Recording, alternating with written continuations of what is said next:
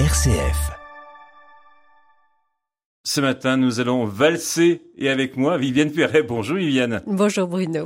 Alors nous partons à Vienne en 1874 à un bal masqué donné lors d'un carnaval en compagnie de Sissi, impératrice d'Autriche. Il s'agit d'une anecdote qui m'était totalement inconnue avant de la découvrir dans le dernier ouvrage de l'historienne Evelyne Levert et qui s'intitule Dictionnaire amoureux des reines. Paru aux éditions Plomb comme toute la collection des dictionnaires amoureux. Donc, nous sommes en 1874 et Sissi se trouve à Vienne.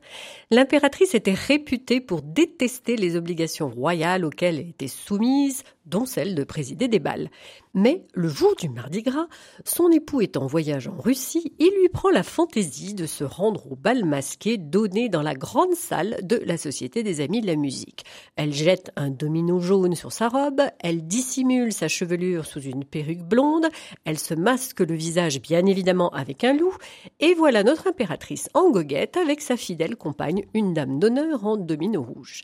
Détail qui a son importance, seules les femmes étaient masquées et la licence du carnaval les autorisait à s'adresser aux hommes. Et l'impératrice s'y risque. En fait, non. C'est d'abord sa dame d'honneur qui aborde un jeune inconnu, distingué, qui se présente. C'est un fonctionnaire du nom de Pacher de Tainbourg. La conversation s'engage avec le domino jaune, c'est-à-dire Sissi, qui se fait passer pour une certaine Gabrielle.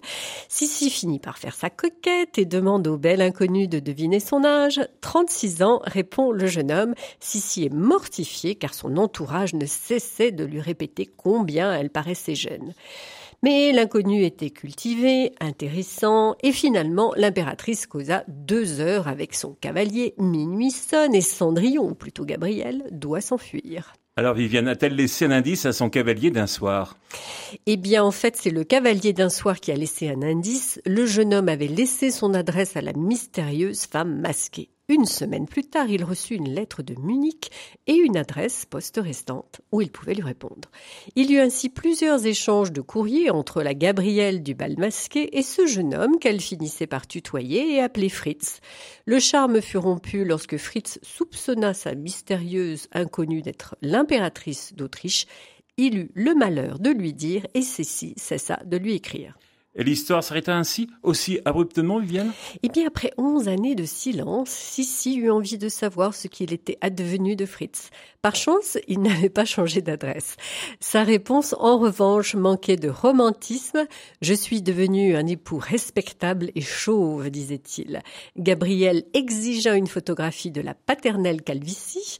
Fritz refusa et la correspondance s'acheva Cette anecdote authentique a été révélée par le comte Corti qui rencontra en personne Fritz Pacher de Tainbourg. Ce dernier avait conservé les précieuses lettres de Gabrielle Elisabeth d'Autriche. Elisabeth, on le sait, fut assassinée en 1898. Fritz mourut en 1934. Merci Viviane. Votre carrosse est là. Et on se retrouve la semaine prochaine pour le saviez-vous. À la semaine prochaine.